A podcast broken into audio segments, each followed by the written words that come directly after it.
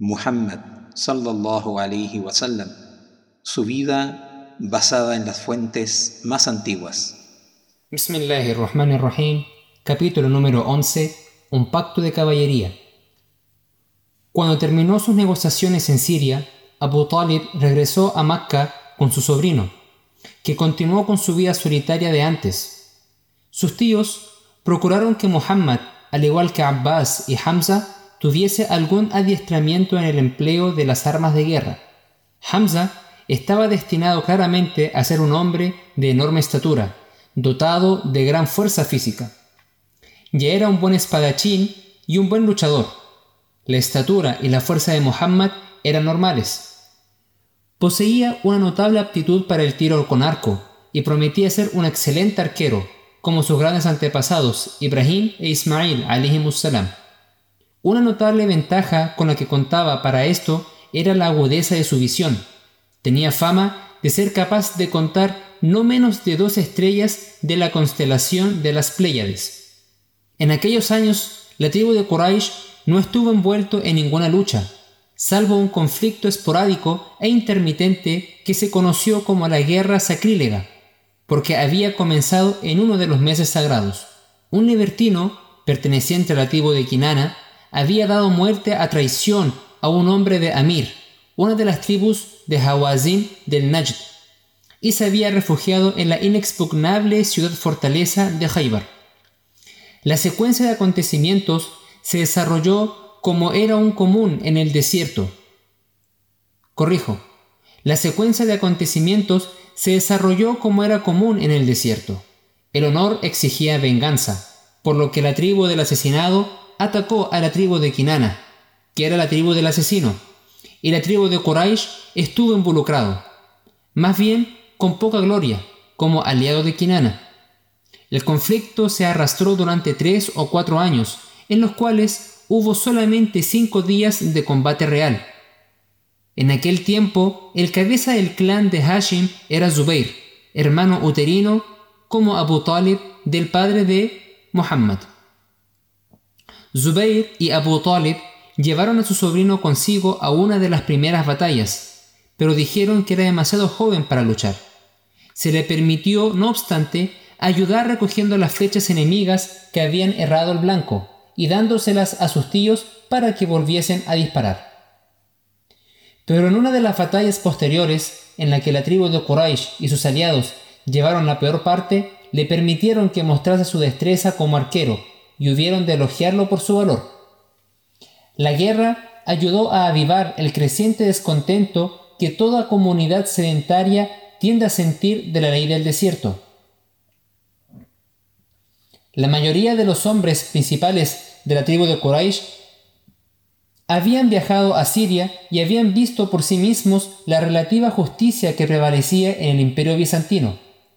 En Abisinia también era posible tener justicia sin recurrir a la lucha, pero en Arabia no existía ningún sistema legal comparable por el que la víctima de un crimen o su familia pudiera obtener reparación.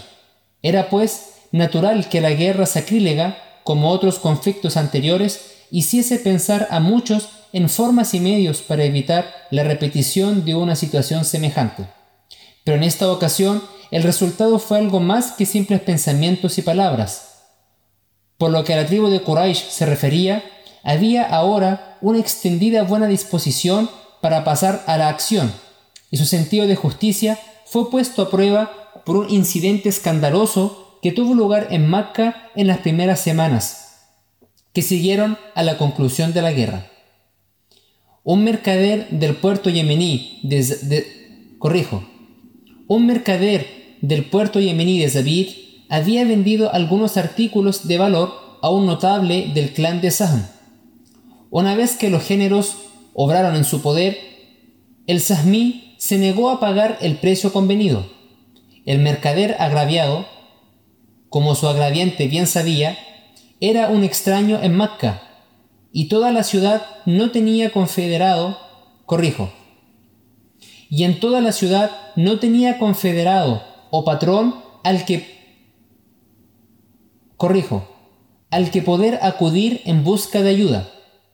Aún así, no estaba dispuesto a dejarse impresionar por la insolente confianza en sí mismo del otro hombre, y tomando posesión en la ladera de Abu Qubais, apeló a toda la tribu de Quraysh con elocuencia ruidosa y vehemente para que se ocupara de que se hiciera justicia.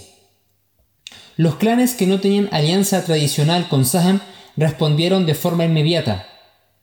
La tribu de Quraysh estaba resuelto a mantener unido por encima de todo. Corrijo. La tribu de Quraysh estaba resuelta a mantenerse unida por encima de todo, sin hacer caso del clan. Pero dentro de esta unión todavía existía una conciencia, corrijo, pero dentro de esta unión todavía existía una conciencia aguda de la desavanecencia que sobre el legado de Qusay los había dividido en dos grupos, los perfumados y los confederados. Saham era de los confederados, uno de los jefes del otro grupo y uno de los hombres más ricos de Macca en aquella época era el jefe de la tribu de Taim, llamado Abdallah bin Yudan, quien ofreció entonces su gran casa como punto de reunión para todos los amantes de la justicia. De los perfumados solo estuvieron ausentes los clanes de Abdushams y Naufal. Hashim, Muttalib, Zuhra, Asad y Taim estaban todos bien representados y se les unió Adi, que había sido de los confederados habiendo decidido, después de una calorada discusión, que era imperioso fundar una orden de caballería para el fomento de la justicia y la protección de los débiles. Se fueron todos juntos al Kaaba, donde derramaron agua sobre la piedra negra, dejando que cayese en un recipiente. Entonces, todos los hombres bebieron del agua así santificada, y con la mano derecha alzada por encima de sus cabezas, juraron que en adelante en todo acto de opresión que se cometiese en Macca, se pondrían todos juntos como un solo hombre de parte del oprimido y en contra del opresor, hasta que se hiciera justicia. Tanto si el oprimido era un hombre perteneciente a la tribu de Quraysh, como se había venido de fuera. La gente de...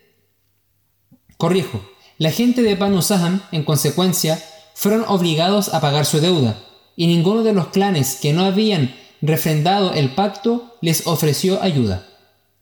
Zubair, de la tribu de Hashim, junto con el jefe de Taim, fue uno de los fundadores de esta orden, y llevó consigo a su sobrino Muhammad, el cual tomó parte en el juramento y diría años más tarde, estuve presente en la casa de Abdallah ibn Judan con motivo de un pacto tan excelente que no habría cambiado mi parte en él por un rebaño de camellos rojos.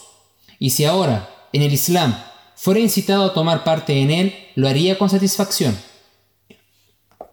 Otros de los presentes fueron el primo carnal del anfitrión, Abu Kuhafa, de Taim, junto con su hijo Abu Bakr, que era un año o dos más joven que Muhammad y que con el tiempo habría de convertirse en su amigo íntimo.